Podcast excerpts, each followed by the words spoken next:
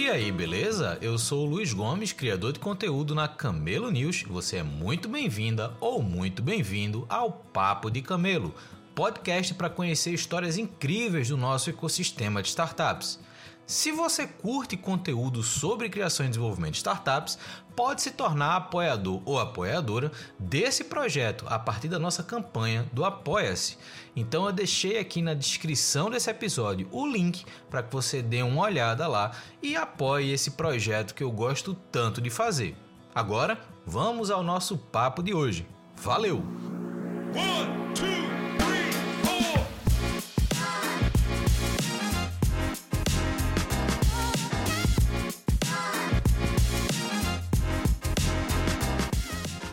Estamos começando mais um Papo de Camelo. Hoje a gente vai conversar com Silvestre Mergulhão da Impulso, um cara que eu já conheço há um tempo e que tem uma baita história, um baita, uma baita experiência no mercado.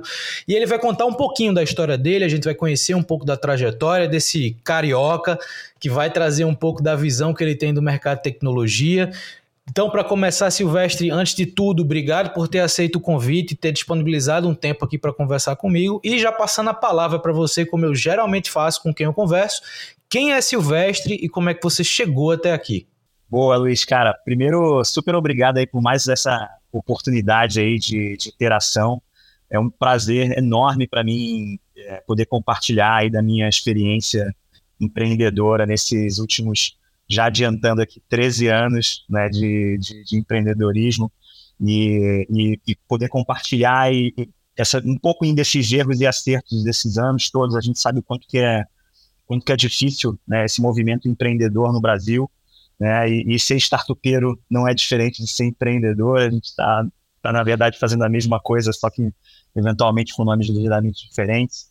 E acho que eu tenho alguma coisa aí, pelo menos, para contribuir com seus ouvintes. Falando um pouquinho de mim, eu sou um ex-programador, digamos assim, porque eu comecei lá atrás da minha vida meio que já sabendo que eu ia acabar trabalhando com tecnologia em algum momento. Meu pai me deu, eu não lembro agora exatamente se era um 386 ou se era um 486, e eu já tentava programar naquilo que era no, no DOS lá, já era, já era sistema Microsoft, tinha um DOS, e aí tinha a linguagem Basic, né? E eu já tentava fazer alguma coisa ali, já rolavam uns disquetes que passavam entre, entre a galera da escola com, com o joguinho da, do macaquinho da banana, né? Tinha uns joguinhos assim, tinha Pong, tudo escrito em Basic, e eu já tentava brincar ali com programação daquela época, mas naquela época conseguir informação era, era extremamente difícil, não tinha internet, como lembrar aqui, não tinha internet, então você para conseguir informação tinha que falar com quem sabia, né? Ou tinha que conseguir um livro, coisa que também era, era, era raridade naquela época. E depois, né, muito, muitos anos depois, eu fui entrar efetivamente na faculdade de computação.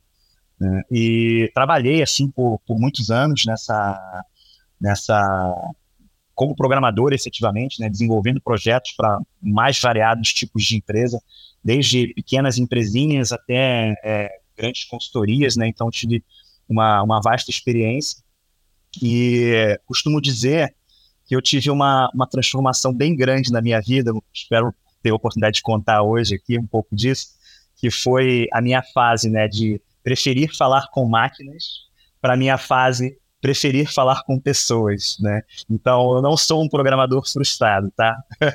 Porque hoje eu sou apaixonado. Eu, meu, meu trabalho é basicamente lidar com pessoas, mas eu sou apaixonado realmente por lidar com pessoas. Mas foi uma transformação, se não aconteceu da noite para o dia. É, e eu comecei, eu tive, eu tive duas grandes oportunidades na minha vida que começaram muito cedo. Uma delas foi conhecer desenvolvimento ágil, quando isso era um negocinho. Estou falando aqui de 2004 estava na faculdade ainda, é, e aí eu tive a oportunidade de, de estar com os papas do desenvolvimento ágil do Brasil, né? Aquela galera que estava na crista da onda de trazer o desenvolvimento ágil para o Brasil, né? Falando de Extreme Programming, né? Falando de Scrum, isso lá, lá, lá atrás, no época que não se falava nem de Scrum Master ainda, né? Da, das certificações. A gente está falando de uma época que, que veio antes disso, né, que é uma época bastante conectada ali com, com o Manifesto Ágil, né, para quem, quem é dessa época. Né? E, e essa foi uma grande oportunidade, eu aprendi muito com, com essa galera, alguns amigos eu carrego até hoje. Inclusive, tive a oportunidade de encontrar alguns aqui no Web Summit que eu já não via há anos. Foi muito legal. E uma outra grande oportunidade que eu tive na vida foi começar a trabalhar remoto muito cedo. É, quando deu mais ou menos 2006 ou 2007, mais ou menos, me falha um pouco minha memória, eu comecei a trabalhar para uma startup nos Estados Unidos sem sair do Brasil. É, e isso foi um baita divisor de águas, é, porque eu trabalhava com uma linguagem que estava super famosinha né, no hype das startups, lembrando que não existia startup no Brasil, nem se falava sobre isso, né? E eu trabalhava com Ruby on Rails, que era uma linguagem do hype, de quem estava fazendo Web 2.0, essas coisas aí daquela época, né? E todas as startups dos Estados Unidos estavam usando é, Ruby on Rails para fazer seus novos projetos, né? Para conseguir é, fazer aquele desenvolvimento veloz, conseguir validar seus modelos de negócio, estavam todas usando Ruby on Rails. Eu já programava nessa linguagem, o meu TCC da faculdade foi um comparativo né, de, de Java, é, Java com struts, né, que era a minha linguagem que eu usava no mundo corporativo, com Ruby on Rails, então eu estava muito por dentro disso. E aí eu tive essa oportunidade né, de trabalhar para uma empresa americana de forma remota, sem sair do Brasil. E aquilo foi também uma escola, porque me ensinou a trabalhar remoto numa época que Skype não tinha vídeo. Né, não sei se você se recorda disso aí, o Skype não tinha vídeo, o Skype era só áudio né? E a gente trabalhava assim, era Skype, na, na, na, comunicação remota, né? Era Skype, eventualmente um chat ou outro, o chat do Google, é, aquele que tinha dentro do Gmail, era uma, uma, uma boa forma de comunicação também naquela época, e usava aquelas ferramentas de tracking é, de atividades, né, que, que, que, toda equipe de desenvolvimento acaba usando em algum nível, né. É, e isso não impediu a gente de ter uma equipe realmente distribuída, porque a gente tinha é, gente na Califórnia, né, que era onde era a sede da, da empresa em Santa Bárbara, a gente tinha gente em Londres, a gente tinha equipe no Brasil, é, eu e mais alguns, que na verdade eu ajudei a, a, montar o time aqui do Brasil, e a gente tinha gente na Argentina. Né? Então já era um time totalmente distribuído numa época em que pouquíssima gente falava disso. É, até que chegou o ano de 2010, e no Rio de Janeiro, existia um grupo de desenvolvedores chamado Hora Extra, né, que a gente se reunia no bar para trocar ideia, e era essa galera, era a galera do desenvolvimento ágil, era a galera do Ruby on Rails, a galera do Python, do, do, que se juntava lá no Rio de Janeiro, basicamente para falar mal das empresas que a gente trabalhava. Porque era tudo, assim, imagina, 2010, estou falando já de 2010, avancei um pouquinho, 2010 o iPhone tinha acabado de lançar, não tinha App Store, é, não tinha site de governo para fazer nada online, era tudo offline, você não tinha aplicativo de banco, internet banking não funcionava, comprar passagem aérea era sempre loteria, às vezes dava certo, às vezes não dava certo. Assim, era esse cenário que passou só 13 anos, mas parece que foi uma eternidade a quantidade de coisa que a gente evoluiu nesses, nesses 13 anos. Então a gente se juntava para falar mal desse contexto e até que chegou uma hora e falei assim, pô, galera, não aguento mais, cara. Vamos fazer alguma coisa por esse país, vamos fazer alguma coisa pela nossa cidade. A gente precisa de uma empresa nessa cidade, no Rio de Janeiro, né, onde eu moro. A gente precisa de um, lugar nessa cidade onde a gente possa trabalhar, que eu não aguento mais, cara. Pô, vocês ficam aqui falando mal, vamos fazer alguma coisa. Aí eu pedi para sair lá da, da, da, empresa que eu trabalhava nos Estados Unidos. É, meio que também eu concluí um ciclo lá importante de tudo que, tudo que, que eu tinha me comprometido ali em realizar e, a gente conseguiu entregar com super sucesso. É, isso então foi, foi um acopse muito bom também. É, e aí eu falei, então vou montar a minha empresa. Né? E, e aí essa, essa empresa tinha, recebeu o nome na época de HE Labs, e HE não era RI Labs, porque era HE de hora extra, né? que era o, o nomezinho do grupo. Então eu dei à empresa uma, o nome em homenagem né, a esse grupo, que basicamente, se não fosse esse grupo, a empresa não teria existido, né? E, e aí já comecei trabalhando remoto. A gente tem, tem, tem até hoje, na verdade, né? Onde teve e tem até hoje no escritório lá no Rio, mas já com essa ideia de trabalhar remoto, já com a ideia de trabalhar com desenvolvimento ágil, né? E aí tem uma coisa que é um fio da meada do passado que se conecta com o presente, é, que faz parte dessa transformação de preferir falar com pessoas para preferir falar com máquinas, que é o seguinte: lá atrás a gente teve a nossa primeira missão, é, o primeiro descritivo né, do que seria a nossa missão, né, que na época era é, fazer programadores felizes e, e, clientes mais lucrativos entregando software que simplesmente funciona.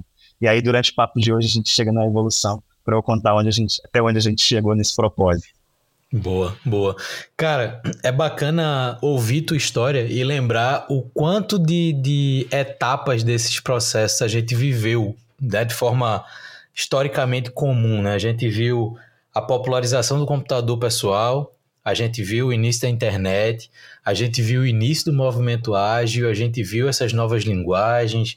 É, isso é muito bacana, porque assim, é como você falou, se a gente for fazer um compilado só dos últimos 13 anos, o quanto de etapa de evolução que a gente teve é um negócio bizarro, assim, velho. Historicamente, eu acho que é, é, nunca tantas coisas evoluíram tão rápido como estão evoluindo. Talvez agora não é o nosso tema, mas se a gente fosse entrar nessa linha de inteligência artificial, aí é que a gente vai falar de velocidade de, de, de desenvolvimento de algumas coisas. Mas é muito bacana ouvir tua história, porque lá no comecinho da tua resposta você falou um negócio que me chamou a atenção. Você fala assim, cara, é, sendo startup ou não, quem está empreendendo vive um dia a dia muito parecido. E eu concordo 100% com isso. Né? A gente tem muita, a gente tem muita abertura para conversar com empreendedoras e empreendedores de startup e a gente acaba não conversando tanto com quem está empreendendo outros modelos de negócio.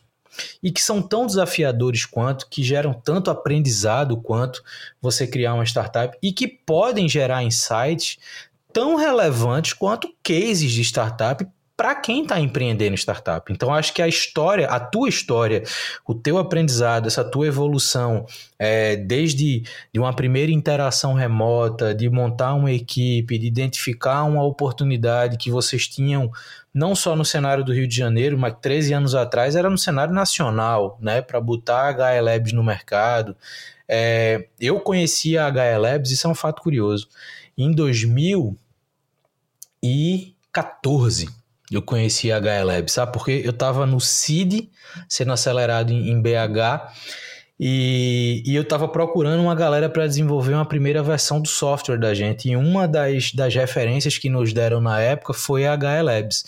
Por coincidência ou não, a gente desenvolveu essa primeira versão com uma galera aí do Rio, mas a galera que na época trabalhava na Globo.com. E eles faziam também uns projetos por fora, a gente acabou fazendo com eles. E, enfim, mundo pequeno de tecnologia, né? A gente acha que é muita gente, mas as histórias se encontram.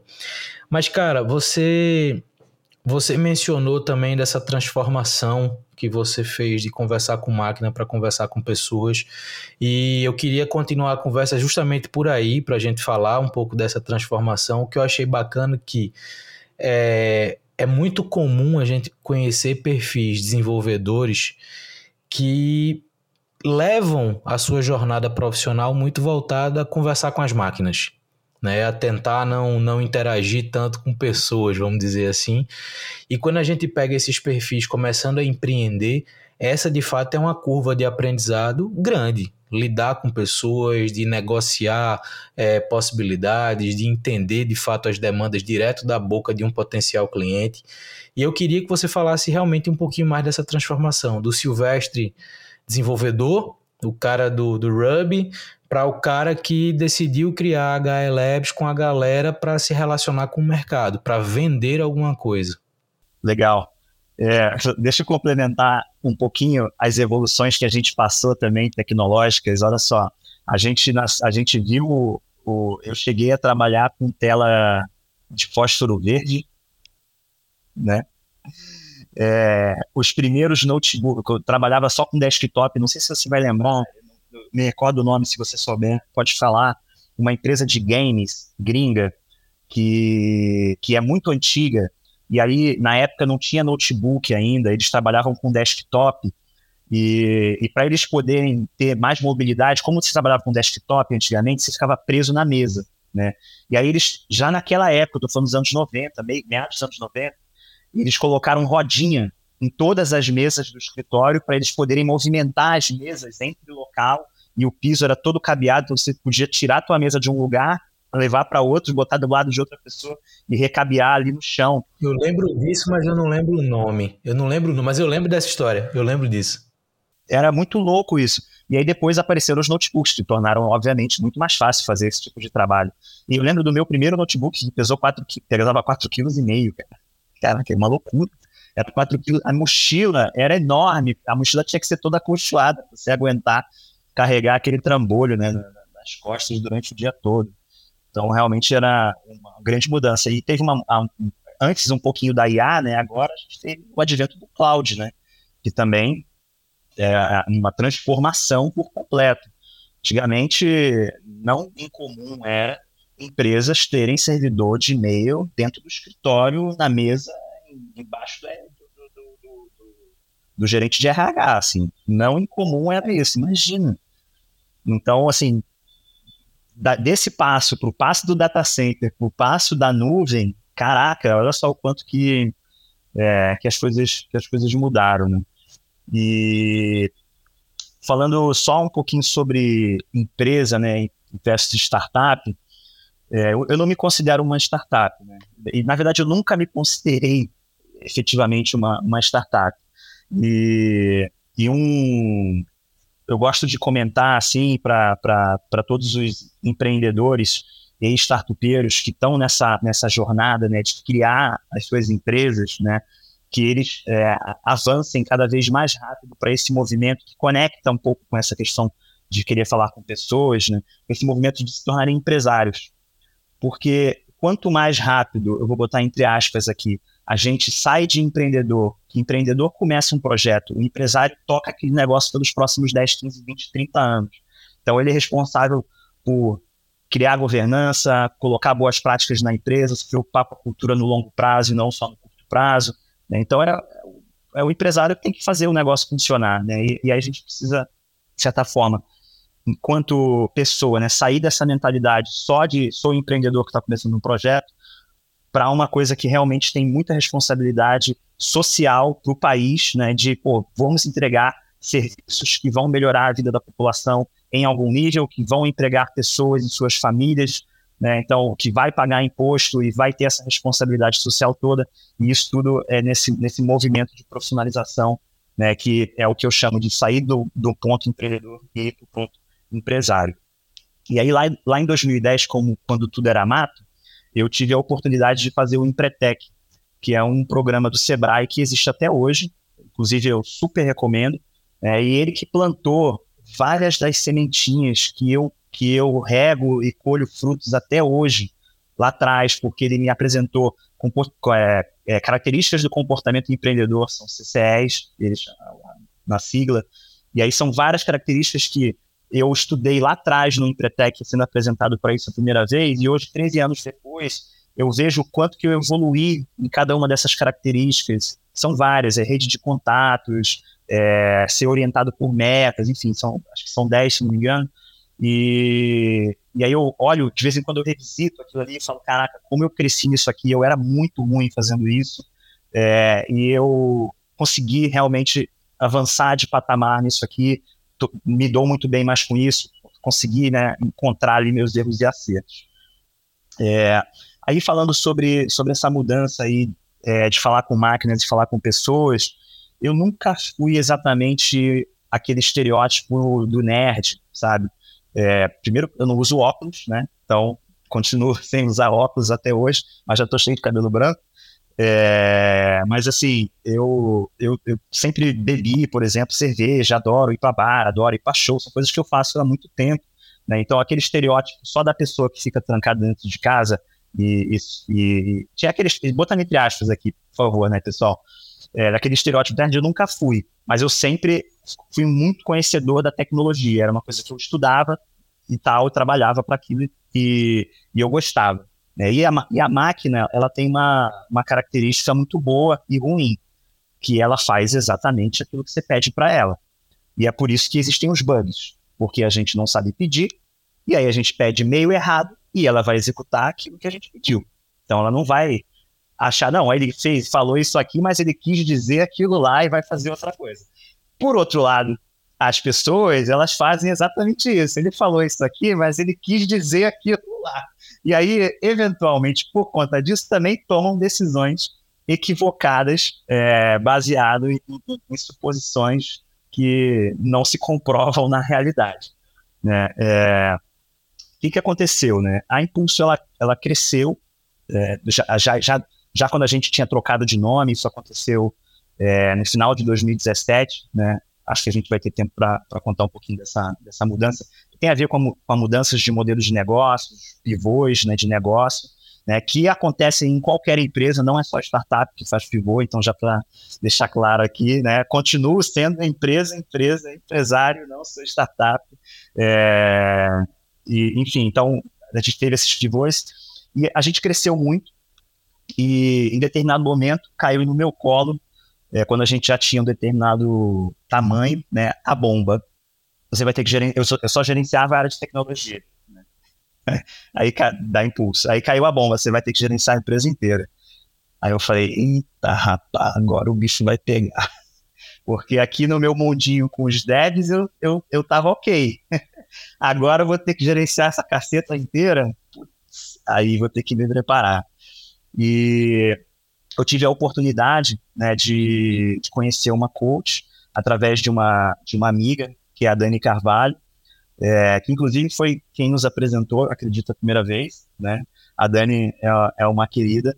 É, agradeço, agradeço sempre ela por, por várias coisas, inclusive por ter me ensinado a navegar no networking em São Paulo. Né? Foi a Dani que, que foi, fez parte dessa construção do Silvestre que está hoje aqui conversando e que faz parte um pouco dessa história de falar com pessoas. É, e aí ela me apresentou uma coach e eu falei, batendo um papo daquele meio preocupado, assim, pô, mas eu vou contratar uma coach para mim? Pô, esse negócio é meio meio bullshit, sabe? Será que eu devo fazer isso? E, e só que eu fiquei apaixonado pela Amanda né? Ela sabe, é público, no sentido de ela me despertou real interesse em, em, em eu aprender sobre isso. E a gente fez um trabalho muito legal. Foi aí nesse, nessa, nesse interim, ela me apresentou aquele livro da Brené Brown chamado A Coragem de Ser Imperfeito. É, e lendo aquele livro eu percebi o quanto de armaduras, né, psicológicas, limita e crenças limitantes e um monte de coisa que eu tinha na minha cabeça sobre co coisas que eu me cobrava, que, que eu achava que as pessoas queriam de mim, enfim, uma confusão total da, da, da, da, da questão psicológica.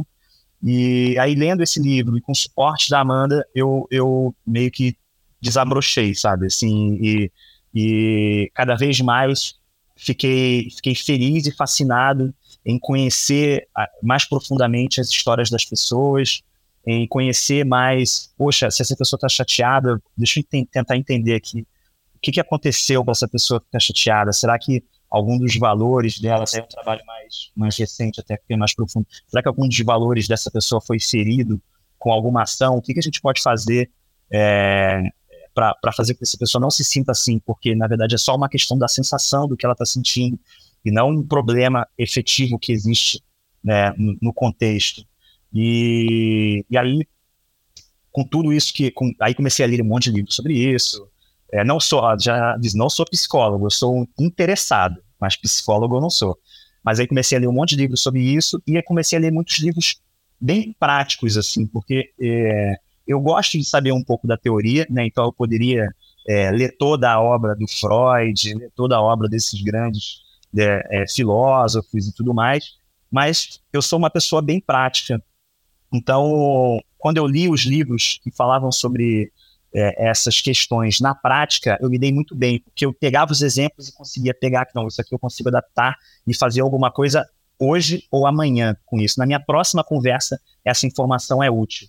E aí, já dando spoiler de alguns livros aqui, né, a gente tem o livro Empatia Assertiva, que foi um desses livros, é, o livro Inteligência Emocional, o livro Mindset, o próprio A Coragem de Ser Imperfeito, tem um outro da Brené, A Coragem de, de Liderar, uh, enfim, deve ter mais alguns aí, conforme for passando o tempo eu vou lembrando. Né? E aí eu passei a criar dinâmicas é, para eu trabalhar essas questões da vulnerabilidade, é, e do desenvolvimento pessoal, individual, reconhecimento dos próprios valores, tudo, com as minhas equipes dentro da Impulso, né, com, com os meus liderados, né, e alguns é, liderados dos meus liderados, né, a gente começou a fazer essas dinâmicas, encaixou essas dinâmicas junto com o nosso planejamento estratégico a cada seis meses. Então, meio que agora eu tenho praticamente a responsabilidade de a cada seis meses inventar uma dinâmica nova para o pessoal curtir a próxima dinâmica já virou uma prática que o pessoal fala, qual vai ser a dinâmica que o mergulhão vai inventar dessa vez, né? É, enfim, então um pouquinho aí dessa, dessa história. Eu acho muito legal porque assim, e aí vou fazer um parênteses bacana do que você falou, é, do perfil empreendedor, né? E aí agora eu vou, vou pegar num nível mais genérico. Eu acho que o perfil empreendedor, uma das características de um bom empreendedor ou empreendedora é reconhecer o que não sabe, reconhecer o que precisa melhorar e saber pedir ajuda. Né? E aí eu tenho relido muita coisa sobre o papel do networking, da troca. A gente viveu aí alguns dias o, o Web Summit, então a gente viu isso novamente na prática, no presencial. É, e eu acho que uma das grandes dificuldades que algumas pessoas que começam a empreender têm é reconhecer seus pontos fracos. Cara, o que, que eu não sou bom? O que, que eu preciso melhorar? A quem que eu posso pedir ajuda? Né? Então, eu acho que esse é um, esse é um comportamento que você teve. É, eu acho que desde o Empretec, quando você falou, eu fiz Empretec também em 2011, ó, quase no mesmo ano. É, é uma forma da gente despertar para aquilo que a gente precisa desenvolver. Isso eu acho muito legal. Mas eu queria fazer um gancho, porque eu quero que você fale um pouco dessa virada da HL Labs para Impulso. Quando você falou sobre empreendedor e empresário. que eu acho bacana, que até uma coisa, uma das coisas que motivam a Camelo como um todo, e aí você deve ter percebido do porquê do nome, né? Eu, eu gosto do, do nome Camelo, até como uma provocação aos unicórnios. Por quê? Porque quando você falou lá de empresário e empreendedor, eu lembrei de uma coisa que eu, que eu, que eu defendo muito, que é um perfil do empresário que você citou, que é o seguinte: o empresário ele tem uma característica quando ele vai criar um negócio, que é como é que eu ganho dinheiro com isso. E isso parece bobo, mas quando a gente conversa com um monte de empreendedores de startup, às vezes a pergunta que ele faz é como é que eu capto investimento com isso? E tem uma natureza completamente diferente do, do, do dinheiro que está chegando ali. Quando a gente fala do perfil empresário, a gente está falando de alguém que olha para o negócio como algo que precisa se sustentar, precisa parar de pé. Porque se não parar de pé, se não tiver uma forma de ganhar dinheiro com aquilo no mercado, não justifica aquele empreendimento. Já o empreendedor de startup, também fazendo aspas com os dedos aqui, porque eu não estou generalizando, mas a gente viveu também uma fase desse meio de startups que era quase feio falar em venda. Você tinha que criar um negócio que crescesse muito rápido no mercado, que supervalorizasse no mercado e que todo mundo quisesse investir. Mas a gente falava muito pouco sobre o quanto de receita eu gero versus a estrutura de custo que eu montei para aquele negócio.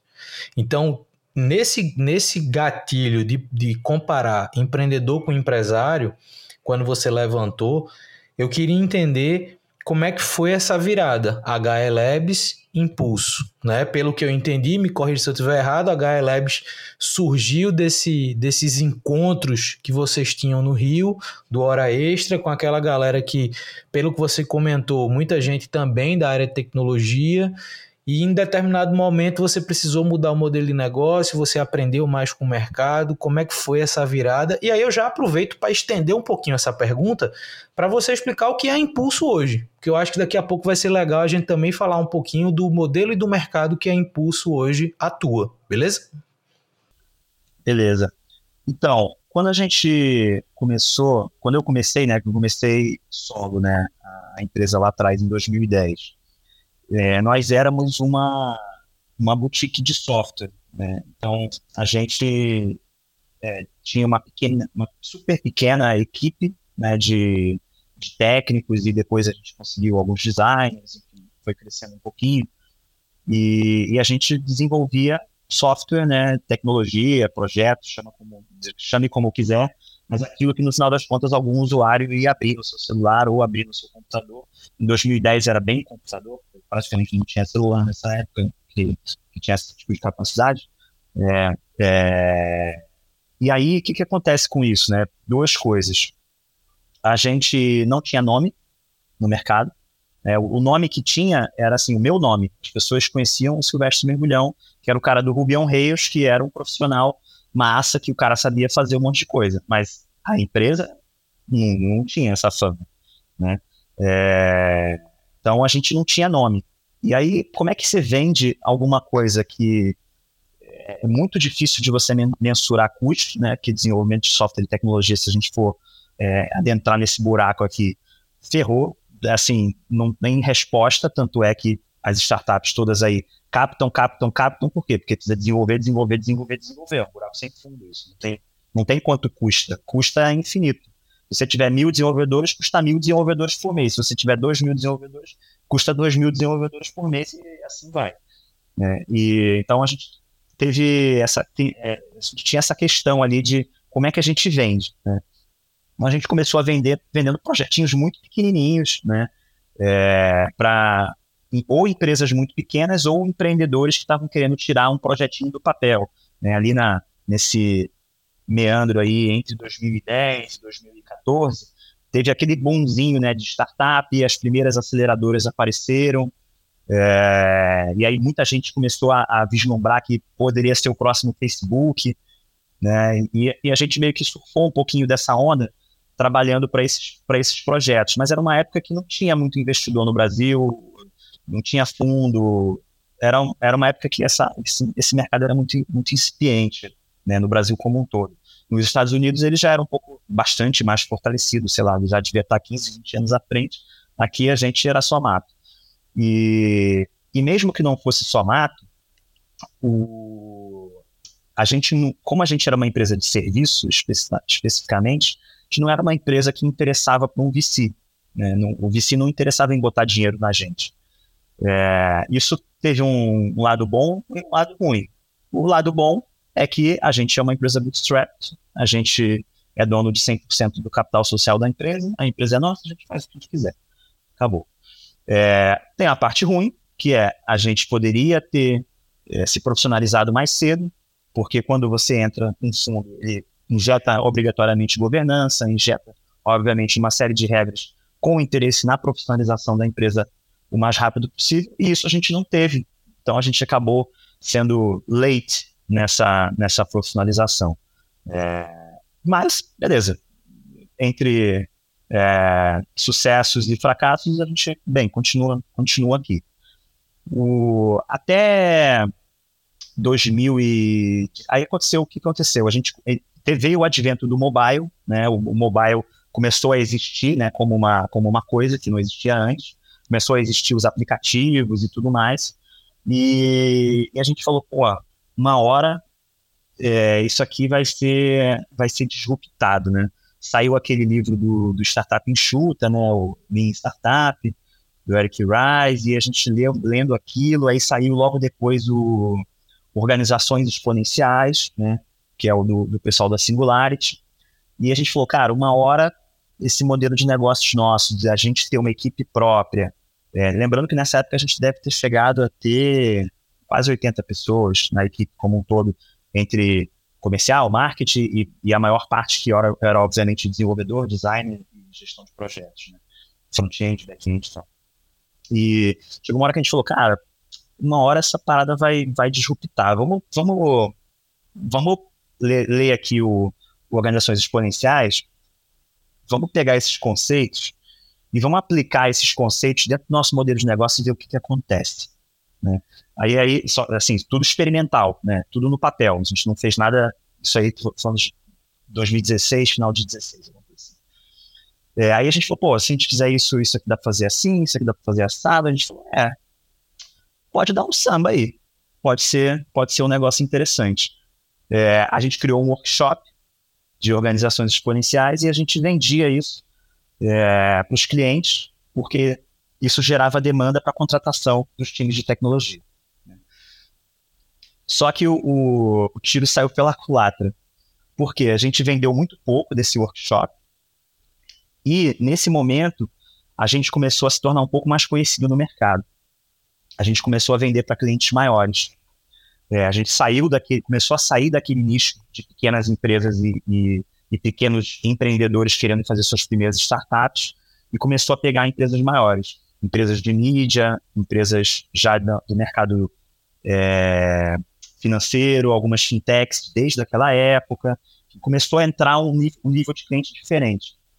E esse cliente que começou a entrar, aí já estou falando de começo, começo para meados de 17, já era um cliente que, assim, cara, vocês têm um processo foda, a gestão de vocês é maneira, tudo de vocês é legal. Mas o que eu quero de vocês é aquilo que vocês conseguiram construir muito bem aí, que é o time. Né? Então, eu não quero o processo de vocês, eu quero essa pessoa aqui que, tá, que é funcionária de vocês, eu quero ela trabalhando para mim. Mas pode terceirizar, terceiriza por vocês. Aí, a gente tá bom. E aí isso foi acontecendo. Aí a gente falou, cara, ferrou, isso aqui, isso aqui tá deixando a empresa é, com dois modelos de negócio ao mesmo tempo. Um, que é aquele baseado em projetos, e o outro, que é baseado em terceirização de, de pessoas. Né?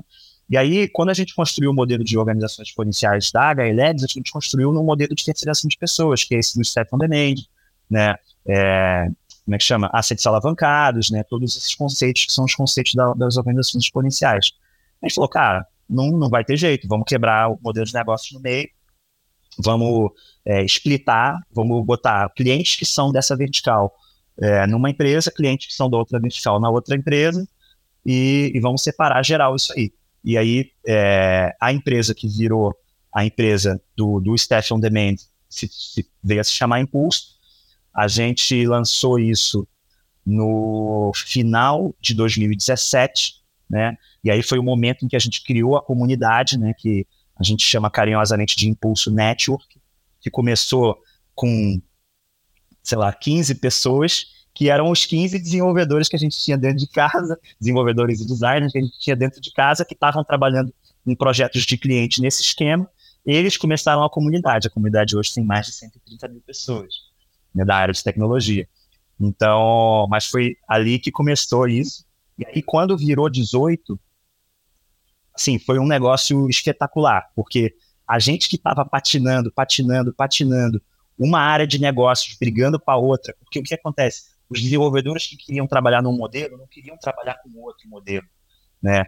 Então, assim, que, quem, quem queria trabalhar com, com, a nossa, com o nosso método, que foi o método baseado nessa história de desenvolvimento ágil, não só, não só minha, mas nossa, né, que a gente construiu até então, a gente tinha o nosso método próprio né, de desenvolvimento. A galera que queria trabalhar com o nosso método não queria trabalhar com o método do cliente.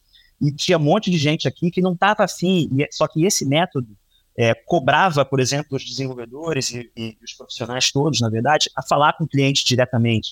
Tinha gente que não queria falar com o cliente, só queria sentar e codar. Né? Então a gente começou a ter esses, esses, esses conflitos entre os perfis. Né? E a gente percebeu, cara, não tem certo e errado. Tem gente que gosta de um jeito, tem gente que gosta de outro jeito. Tá tudo certo, a gente só precisa escolher as pessoas certas para os lugares certos. E isso veio a se tornar parte do core da Impulso, né? Porque é, antes a gente era uma empresa que tinha um método né, e um, um punhado bem, bem seleto de linguagens de programação, e hoje nós somos uma empresa completamente poliglota, capaz de atender qualquer tipo de demanda em qualquer linguagem, em qualquer método. Né? Então, se vem um cliente para a gente e fala, nossa, eu trabalho com o Waterfall e meus clientes e, e tem que programar em COBOL. Não, isso não é um problema. Eu só tenho que achar os programadores de COBOL que gostam de usar o Waterfall. Ah, é mais difícil de achar? É, mas eles existem. A gente só precisa encontrá-los, saber onde eles estão.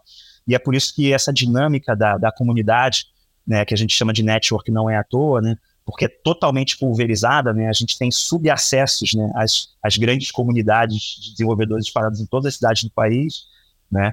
É, principalmente nos, nos, grandes centros. Tem alguns grandes centros que foram achados, assim, para a gente. Feira de Santana, por exemplo, interior da Bahia, Cara, tem um polo de tecnologia lá por conta da universidade, que é um negócio impressionante, desenvolvedores espetaculares saem de lá, Recife também, Recife nem se fala. É, então, isso permitiu a gente mudar completamente, e aí o que aconteceu? Nesse começo de 18, é, lá para primeiro trimestre, vamos falar, primeiro trimestre de 18, deu liga e deu, deu tracking, o negócio, assim, cresceu. Aí foi, foi quando a gente viu, é, isso aqui tinha fit, a gente estava patinando lá porque o market fit tinha, tinha desandado, a gente tentou ainda manter aquele market fit, tentou aqui manter aquele modelo de negócio funcionando, mas já não tinha market fit. Quando a gente ajustou, o negócio tracionou. E foi muito evidente, assim. Cara, gente, acreditem, quando traciona, é muito evidente. Você não tem mais dúvida, sabe? Se tá patinando muito, provavelmente não tá com fit. Cara, Fica a dica.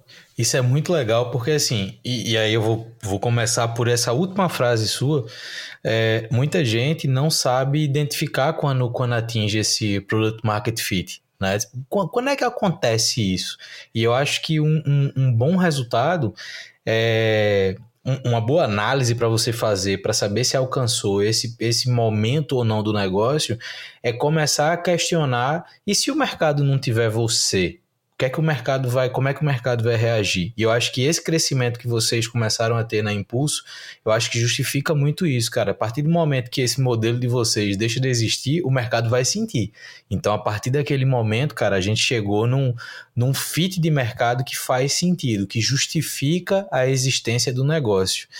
E, e eu achei muito bacana porque de fato, esse movimento de você terceirizar equipes baseado na necessidade do cliente, baseado na forma que o cliente trabalha, na demanda não só técnica, mas operacional que o cliente tem, isso tem se consolidado cada vez mais no mercado, né? Os últimos três anos da gente, né? Principalmente o, o pós-início de pandemia, isso aumentou muito, né? Principalmente com um dos efeitos rebote da pandemia, que é essa onda de layoffs e muito talento voltando a se disponibilizar no mercado e tendo essas comunidades como forma de, de, de se manter ativa ou ativo no mercado, né? sempre com um projeto para desenvolver. Então, esse é um modelo que, que tem ganhado força. Mas eu imagino que hoje chegar a, a ter 130 mil pessoas na comunidade resolve vários problemas, mas no começo, com 15, eu acho que algumas coisas eram complexas. E eu queria entender, Silvestre, um pouquinho mais quais foram essas primeiras dificuldades para você conseguir captar os clientes, agora como impulso, né? Captar os clientes, conseguir é, é, mensurar e construir aquelas, aqueles grupos de talentos que de fato poderiam atender trabalhar nesse crescimento de comunidade? Como é que foi esse começo, assim, as dificuldades nessa relação? Tá. É, tem a resposta curta, que é assim, cara, foi guerrilha. Foi estratégias de guerrilha para como sobreviver, de verdade. Que era um momento que, como eu falei, a gente estava patinando lá no final de 17, né? É, tanto é que, assim, foi meio que não temos nada a perder. Então, a gente pode arriscar tudo. Se a gente pode arriscar tudo, muda o modelo de negócio e vamos testar. Esse era o contexto. Para é, falar em outras palavras, a gente quase quebrou. Tá? Então, deixando bem claro. É, então, era guerrilha, cara. Eu vinha para São Paulo e falava: preciso voltar para o Rio de Janeiro com um cliente. E saía fazendo o que dava. Quando aparecia uma possibilidade de um cliente, eu sentava lá e ficava o dia inteiro até conseguir conversar com a pessoa, explicar o que, que dava, o que, que não dava, não sei o quê. É, tem algumas. É, a sorte, às vezes, também aparece para aqueles que estão é, dispostos a isso. Né? Numa dessas situações, olha só o que aconteceu. Um, uma grande agência americana estava fechando no Brasil e estava largando um clientaço na mão. E os caras me ligaram e falaram: pô, a gente, a gente, você não me conhece pessoalmente, mas a gente conhece o trabalho de vocês, já estão no mercado há bastante tempo. A gente não quer deixar, a, a empresa está fechando, mas a gente, como pessoa, não gostaria de deixar esse cliente na mão. Gostaria de passar esse cliente para vocês. Esse cliente é cliente nosso até hoje, cinco anos. Né? É, então, são sortes da vida também que acontecem que no, nos ajudaram. Né? E, e, nos profissionais, isso falando da parte de como, como a gente fez a, essa, essas aquisições desses, desses clientes nessa época. E, e na parte dos profissionais é muita indicação, né? Porque o desenvolvedor, ele sempre tem o, o profissional desenvolvedor, né? O profissional, a profissional, é, não só desenvolvedor, mas designer, né? É, todos esses profissionais, eles têm o grupo deles com quem eles gostam de trabalhar, ou já trabalharam no passado, é, ou são amigos e gostariam de trabalhar junto. Então, a indicação desse boca a boca, desse é, um que convida o outro, que convida o outro, foi esse crescimento inicial, ele se deu, ele se deu disso aí, né? Mas quando isso não era suficiente, era guerrilha. Vai no Google, preciso achar as comunidades da linguagem tal. Catava onde estava a comunidade, entrava na comunidade, falava, pô, pessoal, tô com uma vaga aqui, preciso aqui preencher, como é que se faz? Posso divulgar a vaga aqui? Não posso? É, com quem que eu falo? Tem alguém livre aí? É guerrilha total, cara. E, e foi assim que foi feito praticamente ao longo de 2018 inteiro. Cara, muito massa, assim. Eu acho que, mais uma vez, a gente é, cai muito no comportamento empreendedor, né, cara? É, é, é, muito do perfil, é muito da motivação que você tem para fazer esse negócio acontecer, é muito dessa insistência. Muitas vezes é, ninguém mais olha e fala, cara, desse jeito não vai funcionar. E a pessoa fica ali, não, vai funcionar. Eu vou conseguir falar com a pessoa, eu vou conseguir negociar, eu vou conseguir apresentar, eu vou conseguir captar um talento. Então, eu acho que esse comportamento, eu acho que ele reflete muito não só nessa comunidade que vocês têm, que é gigantesca, mas obviamente na credibilidade de mercado, na forma que as empresas veem vocês. Então, assim, eu acho que é, é, de fato é um trabalho de duas interfaces, né? Você tem que trabalhar uma interface com o potencial cliente e com os clientes de qualidade, de profissionalismo, de diversidade de capacidades. Por outro lado, nessa comunidade você tem que gerar oportunidades, você tem que gerar o networking, você tem que gerar esse desenvolvimento profissional. Então, é, ocupar essa posição, eu acho que ela é muito, ela é muito válida e é por isso talvez que esse mercado está se desenvolvendo tanto. É, e para a gente caminhar aqui para o final da conversa, Silvestre, eu queria levantar um último ponto que você começou falando da tua uma das tuas primeiras experiências profissionais quando você trabalhou para uma startup americana que fazia parte do modelo da HE Labs, que continua fazendo parte hoje no modelo da Impulso, que é o trabalho remoto. Né? A gente aprendeu, querendo ou não, a trabalhar remoto de uma forma em larga escala de 2020 para cá, mas a gente já começa a ver um movimento quase que reverso, onde muitas estruturas, muitas empresas estão querendo sair do remoto, voltar para o presencial, e isso tem gerado, obviamente, uma série de discussões, uma série de ou críticas de um lado, defesas do outro, enfim, existem posicionamentos para tudo, mas eu queria ouvir de alguém que já trabalha com remoto muito antes disso se tornar uma necessidade, como foi em 2020. Como é que você enxerga o trabalho remoto? Como é que você enxerga o papel de quem gerencia pessoas no remoto? Você já mencionou aqui nas, nas suas respostas vários desses pontos, mas para a gente fechar esse nosso papo falando especificamente disso, como é que você enxerga isso e como é que você vê esse cenário no futuro próximo? Né? É muito difícil a gente pensar no futuro distante, mas no futuro próximo, como é que você enxerga esse cenário? Uhum. Legal. É interessante isso, porque no, eu comentei lá sobre a primeira missão né, da HE Labs, e aí deixa usar esse momento oportuno aqui para falar da nossa missão atual, que é criar conexões genuínas que ultrapassam barreiras. Não, não a missão, é o nosso grande propósito, assim, né? criar conexões genuínas que ultrapassam barreiras. Hoje, a gente tem profissionais trabalhando no Brasil inteiro. Na verdade, tem profissionais que são brasileiros, mas que se espalharam pelo mundo. É, pessoas que trabalham há anos, muitos anos, juntas, mas que nunca se encontraram. E mesmo assim, criaram laços e relações de se falar todo dia, é, de se falar final de semana, de pô, é, amizades reais que ocorreram num ambiente remoto. Para uma parte das pessoas que não viveu a internet do, dos anos 90, isso é até é, estranho, mas lá nos anos 90, quando a gente usava só chat, é, Mirk, IRC e essas coisas, já aconteciam essa, essas amizades às vezes. Às vezes as pessoas ficavam anos conversando entre países, entre cidades naquela época, criavam laços, se falavam nunca por voz, mas sempre, sempre pelo chat, e aquilo criava laços intensos. Então, o, a Impulso hoje, ela reproduz isso de uma forma muito mais, uma forma mais avançada ainda, né? Porque hoje em dia é fácil a gente falar por vídeo, né? Ter vídeo, ter, é, saber como a pessoa está tá se portando, está se expressando, né? E uma das dificuldades, assim, que eu ouço muito das empresas é, que são críticas né, ao trabalho remoto é como você transparece a cultura, né? E, e assim, as pessoas entram para trabalhar na Impulso e no final da primeira semana do onboarding delas, elas saem assim, gente, eu nunca me senti tão acolhida numa empresa na minha vida. E, e ela não saiu de casa. Ela não foi lá para o Rio de Janeiro conhecer o, o, escritório que a gente tem lá no Rio, que inclusive é lindo, vale a pena a visita, Luiz, quando estiver no Rio, você me fala, tem uma vista maravilhosa, mas ela não entrou efetivamente, fisicamente na empresa e teve uma experiência dentro da empresa, ela teve uma experiência dentro da casa dela, mas mesmo assim, aquele, aquela semana foi tão intensa é, que ela se sentiu efetivamente acolhida. Então, para mim, na prática, o segredo está na como a gente faz as coisas, né? Porque que, que a gente tem no nosso onboarding? Ah, a gente tem conversas, a gente tem tutoriais, a gente tem alguns vídeos, é, não, tem nada extraordinário. Assim, não, tem realidade virtual, não tem metaverso, não tem isso não. É coisa básica.